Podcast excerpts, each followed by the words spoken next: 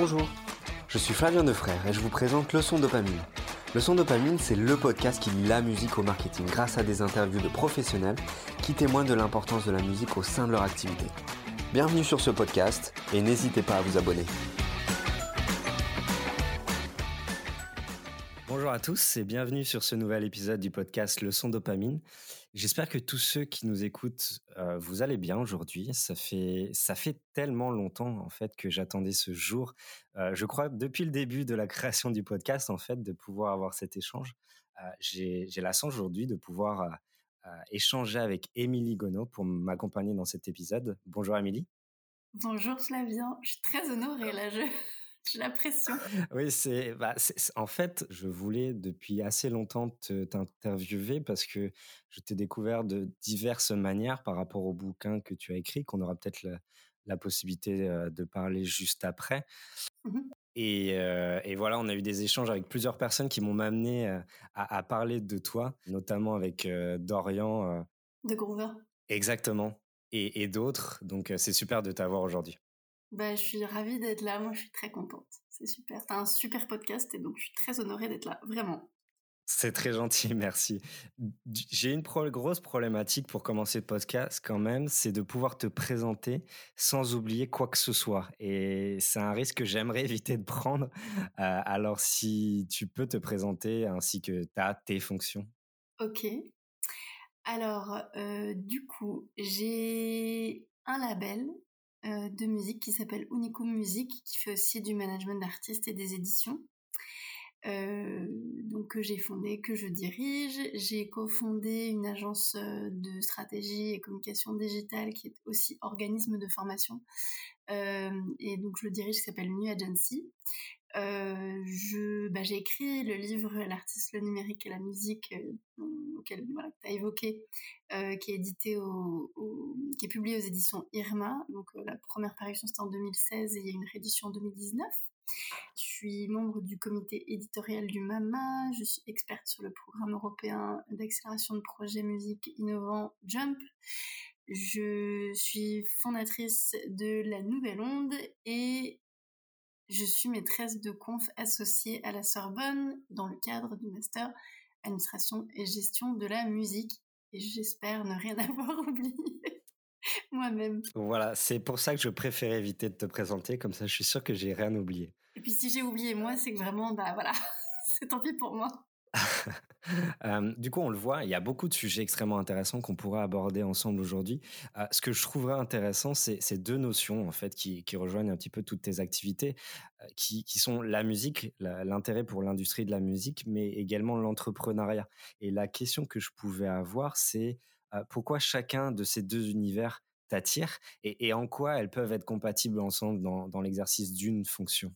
C'est une bonne question. Euh, je pense que comme un peu tout le monde dans le milieu de la musique, on est attiré parce que parce qu'on adore ça, parce qu'on écoute de la musique tout le temps, parce qu'on est fasciné par euh, par cette forme artistique euh, là.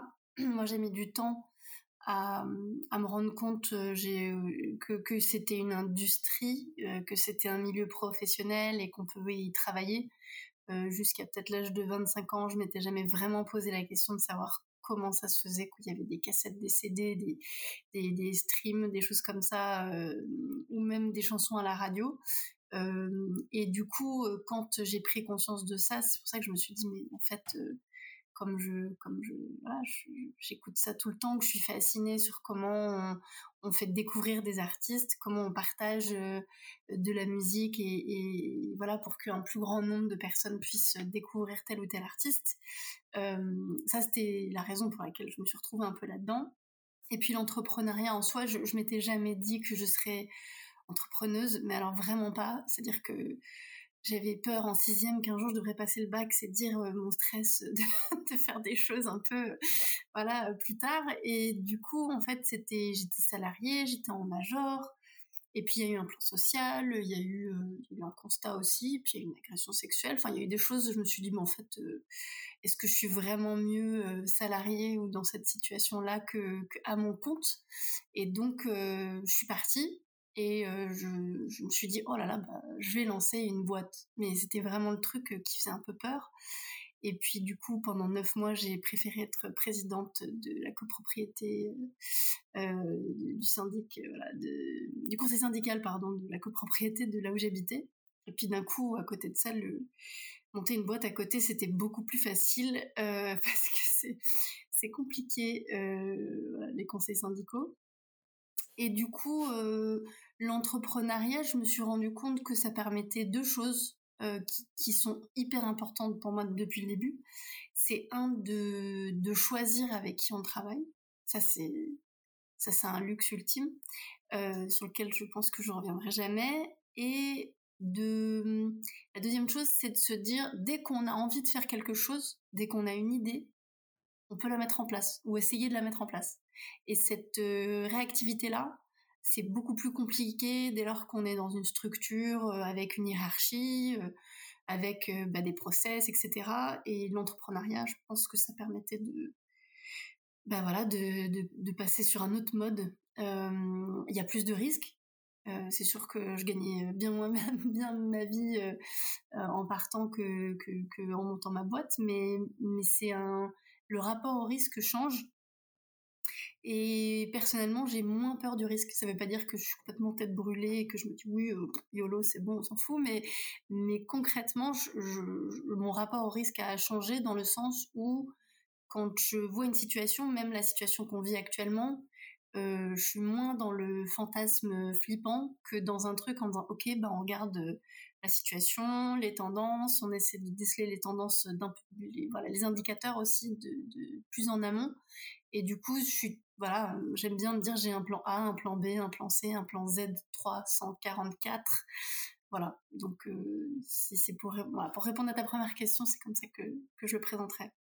D'accord. Ce que je comprends, c'est que tu n'avais pas forcément une, une, volonté dès le départ, depuis toute jeune, d'avoir euh, ce comportement d'entrepreneur, mais tu t'es rendu compte au fur et à mesure que ça se euh, rapprochait de ce que tu avait envie dans ta profession et dans ta manière de travailler avec, comme tu disais, la possibilité de choisir les gens avec qui tu travailles, de choisir les projets qui te passionnent et que c'est sur ça que tu veux pas du tout revenir dans, tes, prochaines activités. Bah, c'est sûr que oui, moi je me mets jamais, enfin on m'aurait dit que je montrais une boîte, puis une deuxième activité, puis un truc, enfin, mais vraiment, même il y a, enfin genre même six mois avant de le faire, j'aurais, j'aurais rigolé quoi, mais c'est vrai que le fil conducteur de ça, c'est la liberté euh, que, que, que, je, que je peux ressentir du fait que bah et c'est lié au risque en fait. Dans le sens où si j'ai envie de faire un truc je le fais.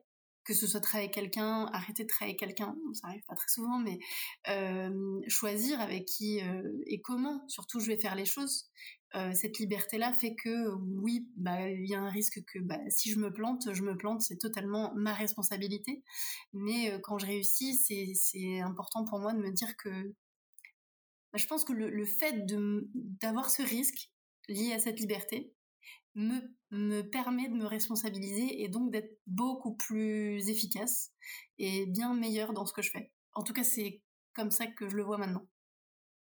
Personnellement, c'est un c'est une c'est une idée l'entrepreneuriat que je trouve passionnant et, et, je rejoins totalement ce que tu dis. Cette notion de liberté te fait prendre conscience des responsabilités que tu peux avoir et, et la notion de risque que tu évoquais est extrêmement intéressante. Euh, la, le fait de pouvoir réagir au final à une situation qui paraît potentiellement compliquée, que tu aurais considéré il y a quelques années comme euh, difficile à surmonter, euh, c'est un total autre changement de comportement qu'on peut avoir en étant entrepreneur et, je, suis assez content que tu en parles parce que ça se vérifie par rapport à ton cas précis. Merci. Non mais c'est vrai. Enfin et, moi personnellement, euh, je parle de révolution copernicienne me concernant parce que j'ai toujours, enfin quand j'étais plus jeune, j'avais peur de tout. Donc euh, comme quoi, euh, voilà, la peur n'écarte pas le danger et, et la, la, peur est une façon aussi parfois de se rassurer qu'on va pas faire quelque chose alors qu'en fait, bah non, il faut le faire. Et puis, bah, on se plante, on se plante, c'est pas, c'est pas grave. Et je me rends compte aussi que du fait d'être moitié britannique, c'est peut-être une culture aussi, bah, je pense autour de moi qui fait que je, j'ai de l'orgueil, donc un échec ne me plaît jamais. Euh, mais mais pas indifférent mais je, me dis toujours bon bah je vais tenter et puis bah si je me plante je me plante et puis j'apprendrai quelque chose de ça et quand, quand euh, j'étais chez Yema et que je voulais absolument euh, partir euh, parce que j'en avais marre euh, j'avais dit à quelqu'un avec qui je travaillais que j'en pouvais plus et il me dit mais tu sais il fait froid dehors parce qu'on est en il un plan social et des choses comme ça et, quand j'ai entendu cette phrase je me suis dit mais mais en fait, si je reste, je, m'étiole, je, crève de l'intérieur, c'est pas possible. C'était vraiment ce, j'ai besoin de partir et à partir de là, euh, je me dis mais je, voilà, suis pas un an de la retraite quoi. J'avais moins de 30 ans, je me suis dit j'ai pas, pas encore d'enfants. Si jamais je, c'est maintenant ou jamais pour faire un truc et potentiellement planter. J'espère pas, mais voilà. Mais c'est vrai que euh, ça me fait penser qu'il y a une euh, en, français on dit on prend sa perte et en anglais, on dit you cut your losses. Donc, tu les coupes. Et je trouve ça intéressant. Ouais, totalement. totalement. bon, bah, tu, voilà, tu te délestes de ça. En anglais, tu, tu, voilà, tu, tu perds, tu coupes, mais tu, tu passes à autre chose. Alors en France, tu vis avec cet échec pour le reste de ta vie. Et je trouve ça un peu, un peu, un peu maso, en fait. C'est un peu dommage. Tout à fait. C'est, un sujet passionnant et, et qui, nous permet d'évoquer pas mal de sujets liés à tes différentes activités. Il y en a beaucoup. Euh, ce que je, celle que je trouve intéressante parce qu'on n'a pas l'habitude, voire jamais développé sur ce podcast, c'est la, notion de jeunesse dans l'industrie de la mmh musique et qui fait référence à, quelque chose que tu as pu mettre en place euh, en 2018 sur quelque chose qui s'appelle la Nouvelle Onde. Est-ce que tu peux nous en parler, nous présenter euh, de ce que c'est? Avec plaisir. Alors, en fait, la Nouvelle Onde, euh, c'est un dispositif d'accompagnement. Au début, c'était juste des prix, euh, des prix LNO qu'on qu décernait au MAMA, euh, avec le MAMA et l'IRMA en, premier partenaire, puis Shisetso, puis la gamme et Cura Collectif, et, des réseaux de musiques actuelles et des, des réseaux d'autres types de musique, etc., de partenaires. Mais euh, donc c'est un dispositif d'accompagnement qui euh, vise à mettre en lumière, en valeur et en réseau les jeunes professionnels de la musique, de la filière, euh, de moins de 30 ans. Donc après la question de savoir s'ils sont en France ou s'ils sont français à l'étranger ou des étrangers en France, pour moi c'est pareil, c'est un écosystème. et cette initiative là, elle est partie de trois constats le premier, c'est que bah, j'enseigne à pas mal d'étudiants et d'étudiantes, notamment à la Sorbonne, mais pas que, à l'EMIC aussi. Et je me suis rendu compte que bah, c'était des gens qui avaient moins de 30 ans, parfois moins de 25 ans, et qui avaient déjà des parcours de dingue, et euh, qui avaient le sentiment que bah, ils n'allaient pas y arriver, qu'ils ne savaient pas comment rentrer dans le milieu, alors qu'en en fait, ils, faisaient déjà plein de trucs. Et donc pour moi, ils étaient déjà dans le milieu, euh, qui disaient, oh là, j'ai pas réussi, enfin, j'ai pas vraiment d'expérience, alors que je leur disais, ok, ben, je repose la question, euh, qu'est-ce que vous avez fait comme stage, même non rémunéré ou de bénévolat? Et là, ils avaient plein d'expériences, donc c'était une question de regard. Je me disais, c'était un peu, dommage d'avoir des gens aussi incroyables qui, se, qui, étaient ignorés, qui se sentaient euh, invisibles. Euh, le deuxième constat, c'était que il y a, y a un problème, ce que j'appelle du sandwich, qui est particulièrement accentué dans les, dans les filières créatives, c'est qu'en fait, euh, avant 30 ans, on est considéré comme trop jeune, euh, trop junior, trop, inexpérimenté, ce qui fait qu'on ne nous voit pas. Euh, et moi, j'ai vu ça en maison disque, évidemment, je suis partie avant 30 ans. et puis, le jour où on a 30 ans, on vient nous dire, ah, mais tu sais, non, non, mais c'est bien, mais bon, tu sais, il y a des jeunes qui arrivent derrière. Et ça, c'est juste, c'est juste insupportable, c'est hyper frustrant euh, et c'est encore plus accentué quand on est une femme, quand on est une minorité, qu'on n'est pas blanc, qu'on est, on vient de région, etc. Et donc c'était un, peu, un peu dommage. Et le troisième constat, c'était que euh, en fait la question, on parle beaucoup de transition euh, vers le numérique, on parle beaucoup de de transition générale d'un écosystème, mais on oublie systématiquement la dimension humaine de cette transition. Et euh, en lien avec ça, on oublie la question de la transmission intergénérationnelle. Et donc moi, je me suis dit, mais en fait, euh, je voulais juste lancer quelque chose pour euh, valoriser des, gens de moins de 30 ans.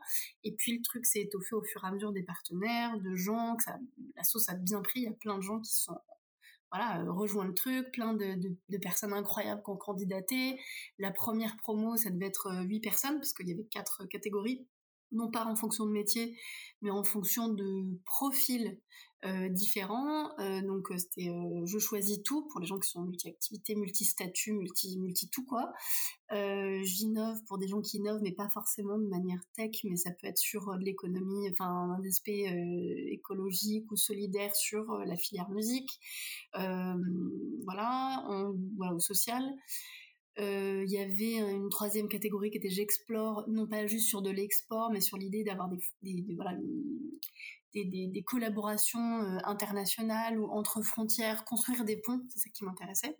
Et la quatrième catégorie, c'était pour les métiers un peu plus traditionnels de la filière, mais c'est quand même euh, la grosse majorité de, des, métiers de, ce milieu, euh, qui étaient euh, voilà les grosses boîtes de spectacles, de, de disques, d'éditions, etc. Et donc c'était une catégorie que j'appelais je gère pour des gens qui avaient des grosses responsabilités à, à moins de 30 ans. Et puis la deuxième année, on a rajouté une catégorie artiste entrepreneur parce qu'on s'est rendu compte déjà dans la première promo qu'il y avait euh, bah, plein de gens qui étaient déjà artistes et entrepreneurs ou entrepreneuses. Et donc pour chacune de ces quatre, puis cinq catégories, euh, évidemment, mon féminisme, je ne le cache pas du tout, au contraire. Et donc euh, c'est évident que tout serait paritaire. Et donc c'est un lauréat et une lauréate par catégorie, ce qui fait 8 bah, puis 10 maintenant. Et avec l'idée de mettre en place un ou une mentor par tandem de, de lauréat lauréate des gens qui, qui ont entre 30 et 40 ans maximum, euh, qui justement sont vraiment la génération, si on parle de génération, tout de suite après, euh, parce qu'on n'est pas obligé d'avoir 60 ans pour transmettre. Euh, et, du coup, c'est des gens qui, que moi, évidemment, je, auxquels je, pense, et qui incarnent cette catégorie au mieux, et qui seront plus à même d'effectuer une espèce de top 5 des femmes et un top 5 des hommes dans leur catégorie, parmi les gens qui candidatent, pour ensuite transmettre ça à un jury, euh, non seulement paritaire, le jury, mais de personnes différentes, donc on était 10, avec des gens qui représentent tous les métiers, toutes les esthétiques musicales, euh, d'avoir euh, des gens qui viennent pas que de région parisienne, etc., euh, etc. Donc, donc voilà un peu ce que c'est. Et puis c'est devenu quelque chose où on a donc bah maintenant 40 personnes. Oui, parce qu'en plus des, des lauréats lauréates, on s'est rendu compte que le niveau était tellement incroyable qu'on a lancé un mois après avoir annoncé les lauréats lauréates, on a lancé une liste complémentaire des 30 de moins de 30 euh, donc en fait, ça fait 40 personnes de moins de 30 ans, mais ça claque moins comme ça. Et, du coup, on est à 78 personnes euh, de moins de 30 ans qui sont euh, toutes incroyables et qu'on essaie de,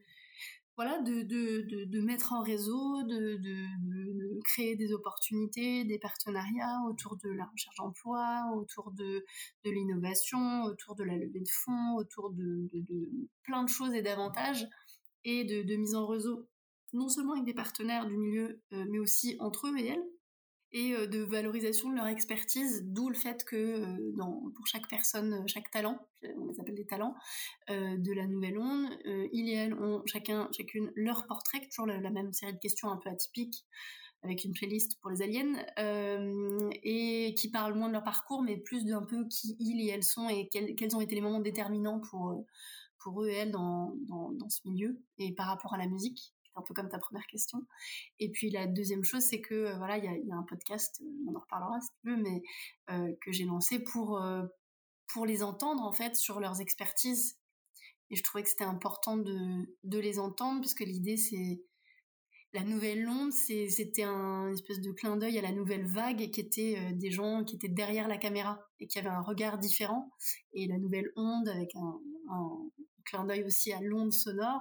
Euh, c'était vraiment ça, c'était une vague de talents euh, dans la musique qui, euh, avait quelque chose et qui font déjà la filière aujourd'hui. C'est un sujet intéressant et c'est très drôle. On en parlait en début de podcast, mais c'est vrai que on voit que le monde est petit. J'avais eu l'opportunité d'interviewer Dorian, mmh cofondateur de, de, Groover. Lauréat J9 2018. Exactement. Il, il, me disait quelque chose d'extrêmement intéressant qui était de il constatait que il avait des comportements très avenants des professionnels de l'industrie de la musique face à lui, face à, à un jeune, face à des jeunes euh, vu qu'ils sont plusieurs dans la société, et qui ont un projet entrepreneurial. C'est pas forcément euh, le, cas de toutes les industries. est-ce que ça fait un petit peu référence avec ton commentaire d'avant, mais est-ce que c'est une industrie musicale est tout de même quand même plus à l'écoute des autres industries sans faire de comparaison ou, on peut aussi, et c'est pour ça que tu fais ça, considérer que le fait qu'on a besoin de plus de reconnaissance de ces jeunes dans cette industrie de la musique? C'est une, bonne question parce que je dirais que ça dépend, bon ça dépasse, mais non, ça dépend beaucoup de, du type de profil. L'industrie musicale ou la filière musicale, elle est en train de se relever du traumatisme qu'a été euh, la transition numérique, en tout cas l'arrivée d'Internet. Euh, du coup, elle a quand même bien retenu la leçon que l'innovation, c'était autour d'Internet. Donc quand on est avec un projet entrepreneurial, euh, start-up autour de la musique, euh, il y a quand même, les gens ont compris qu'il faut quand même écouter parce qu'il y a des choses bien qui peuvent en, en, sortir et qu'il il y a des choses intéressantes à faire et euh, après, il y a une enquête euh, excellente de l'IRMA sur les, les, startups et on voit qu'il n'y a pas assez de femmes euh, non plus qui sont à la tête de, de, de, de startups musicales. C'est encore un milieu extrêmement masculin et blanc et parisien et CSP+. Donc, donc je pense qu'il y a il y, a, y aussi des choses qui peuvent être améliorées de ce côté-là. Par contre, je trouve que sur le, rapport aux gens qui arrivent, il y a encore des freins et ces freins, à mon avis, ils sont autour de ce qu'on, comment on perçoit la compétence, comment on perçoit le potentiel de quelqu'un. Donc évidemment, on, retrouve toutes les, toutes les, discriminations, c'est un bien grand mot, mais enfin tous les freins qui peuvent y avoir, euh, qui peuvent exister dans la société. Euh, donc la jeunesse, euh, ok, mais mais effectivement la couleur de peau, le sexe, etc., etc. Mais il y a aussi le fait que il y a certains, certaines branches de la filière qui sont extrêmement différentes et dans lesquelles le rapport à l'aliénation est pas du tout le même, le rapport à la jeunesse pas du tout le même et parfois en termes de d'expérience, ça va être primordial et donc on va regarder plus des gens qui ont X années euh, d'ancienneté parce que ils ont ou elles ont vu plein plein de situations différentes avant de faire confiance. Euh, parfois, on va regarder euh, des gens par rapport à un contexte hiérarchique parce que ça c'est plutôt dans les grosses sociétés. On retrouve un petit peu les catégories que j'avais que j'ai mises en place sur les prix LNO.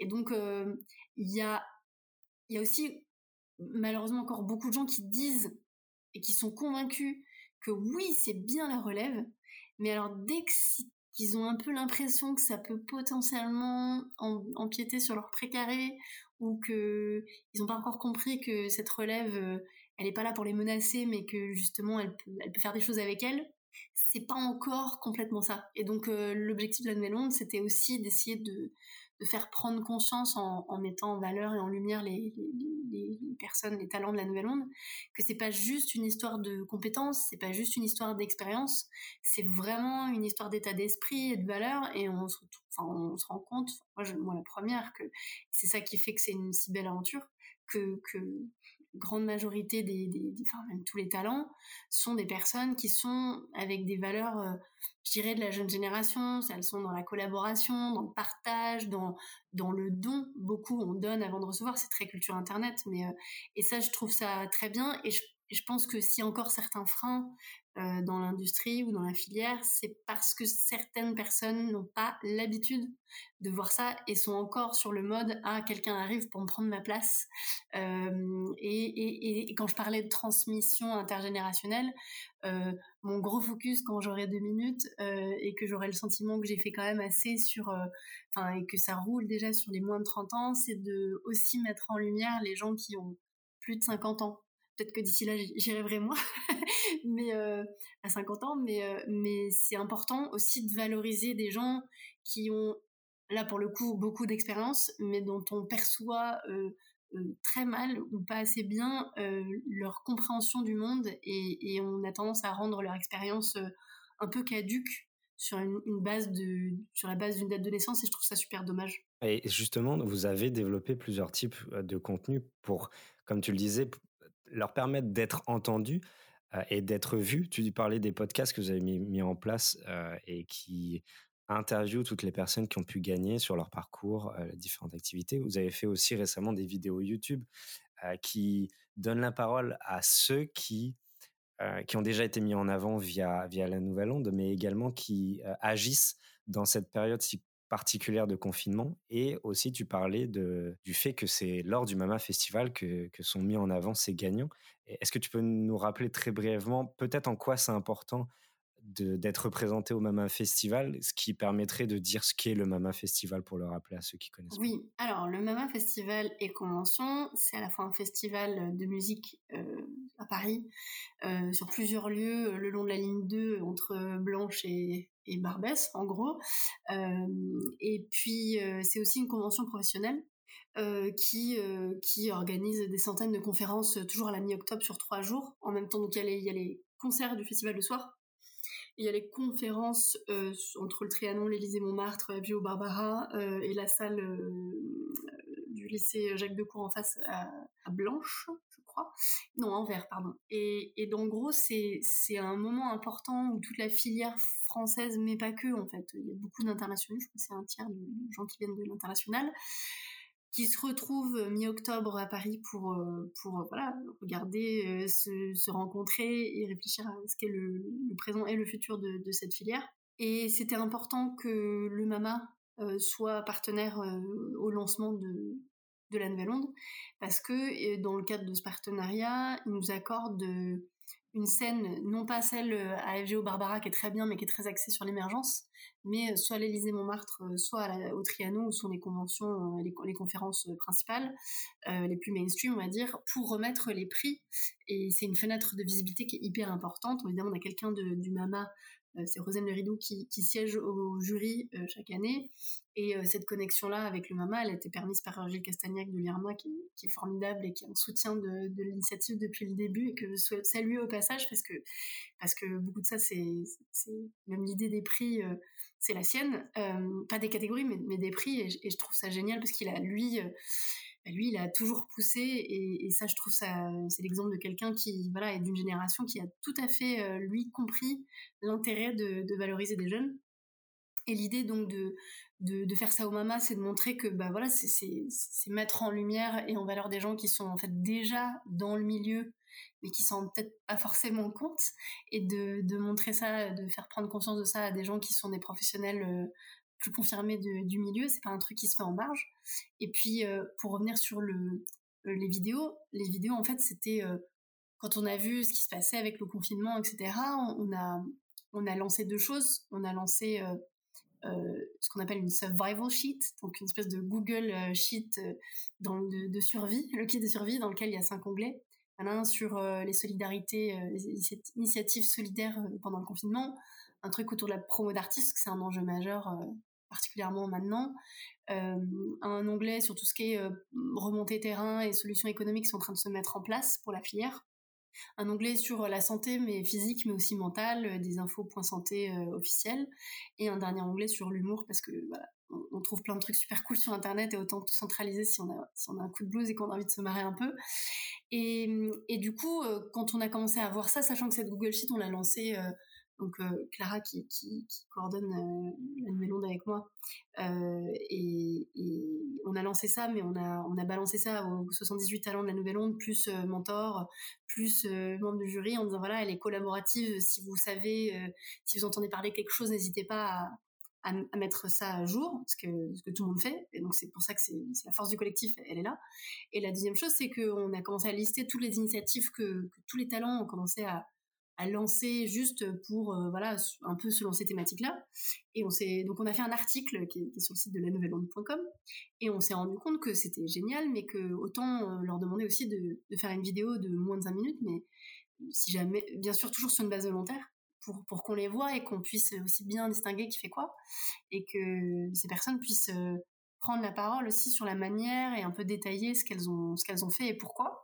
Du coup, on a les vidéos qui arrivent euh, régulièrement et, c'est, vraiment bien parce que du coup, on balance ça partout, mais, on voit que voilà, il y a beaucoup de, de générosité, il y a beaucoup de maturité, il y a beaucoup de, d'intelligence aussi. Et pour moi, c'est, pas du tout surprenant que la nouvelle onde et les talents la nouvelle onde soit comme ça. Mais je trouve que c'est intéressant de, ça ne fait que renforcer tout ce que, tout ce que, tout ce qu'il y a de beau à mettre en avant et à mettre en lumière et à mettre en réseau et que, et que voilà, mon objectif c'est que les gens de du reste de la filière en prennent conscience aussi, quoi.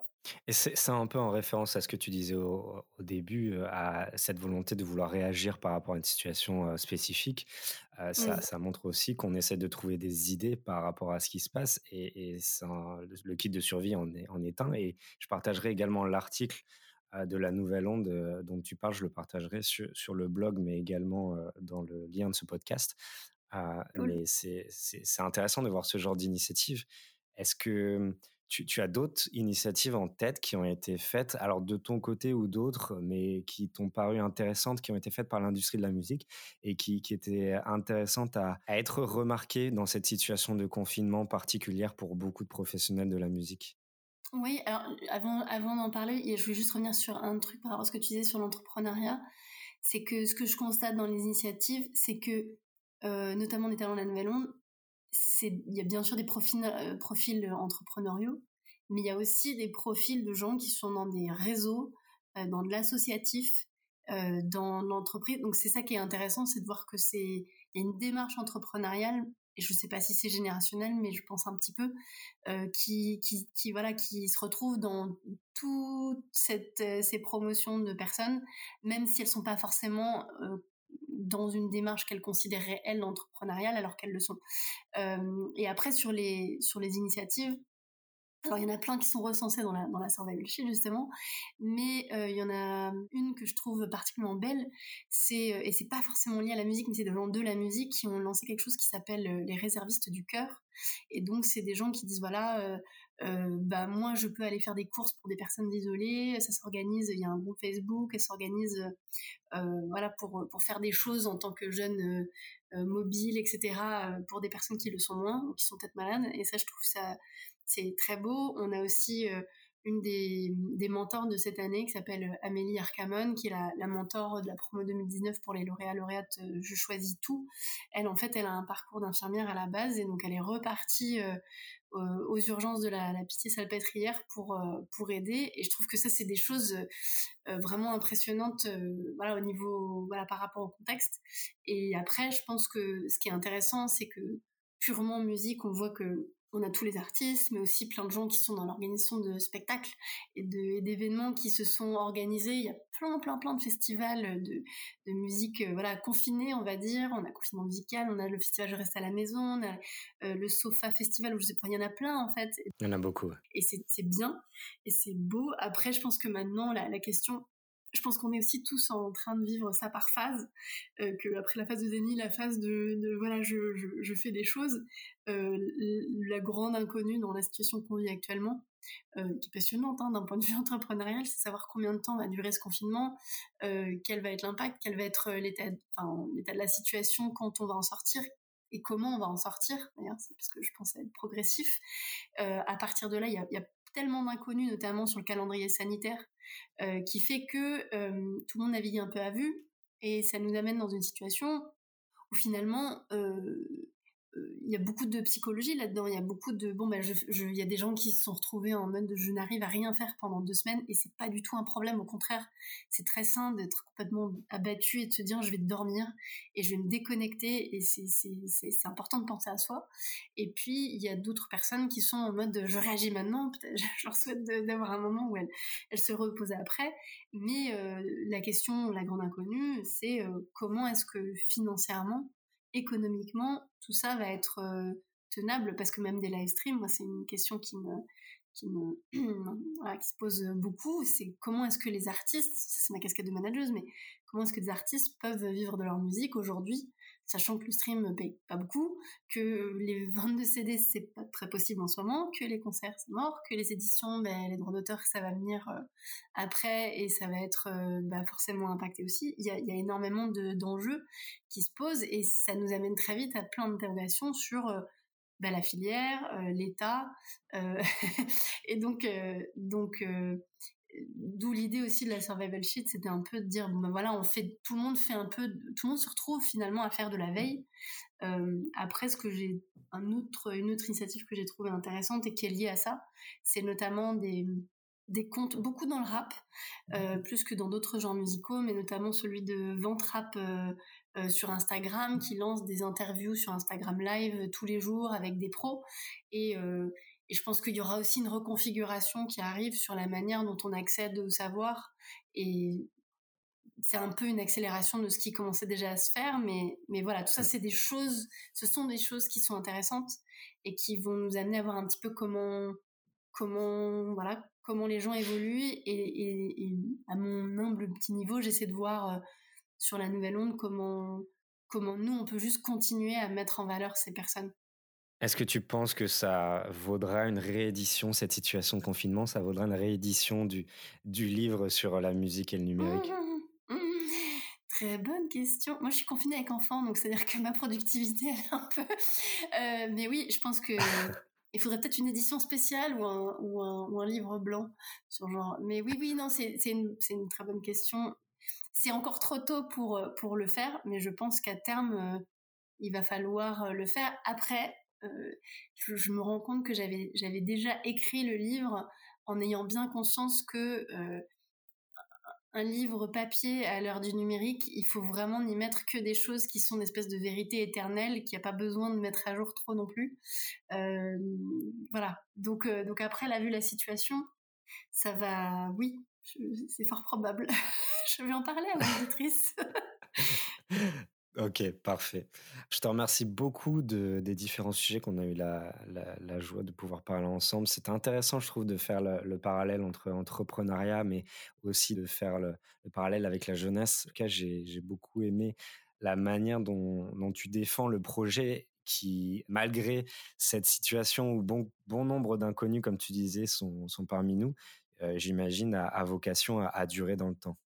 Je l'espère aussi. Et je pense que la nouvelle onde, pour moi, a déjà réussi quelque chose. C'est que, bah, vu l'engouement, vu l'ambiance entre les talents et même les professionnels qu'il et elle rencontrent, pour moi, euh, ça c'est bien.